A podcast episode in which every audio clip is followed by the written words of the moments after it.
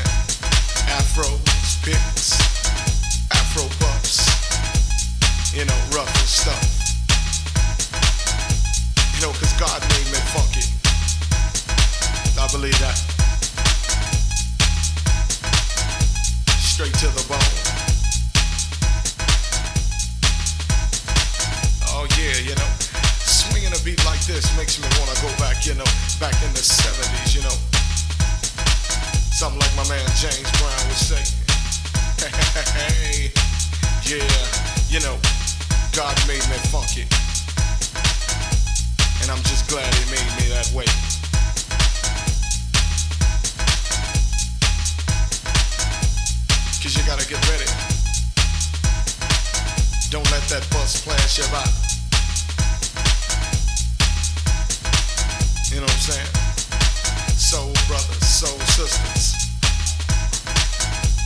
Put your fists in the air, saying yeah. Something on a real old school tip.